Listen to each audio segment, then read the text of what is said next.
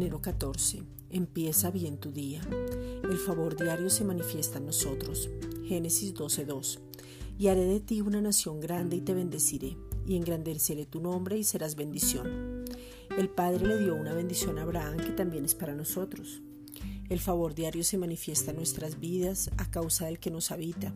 Ya somos una gran nación porque tenemos una familia fuerte y poderosa y pertenecemos al cuerpo de Cristo mismo.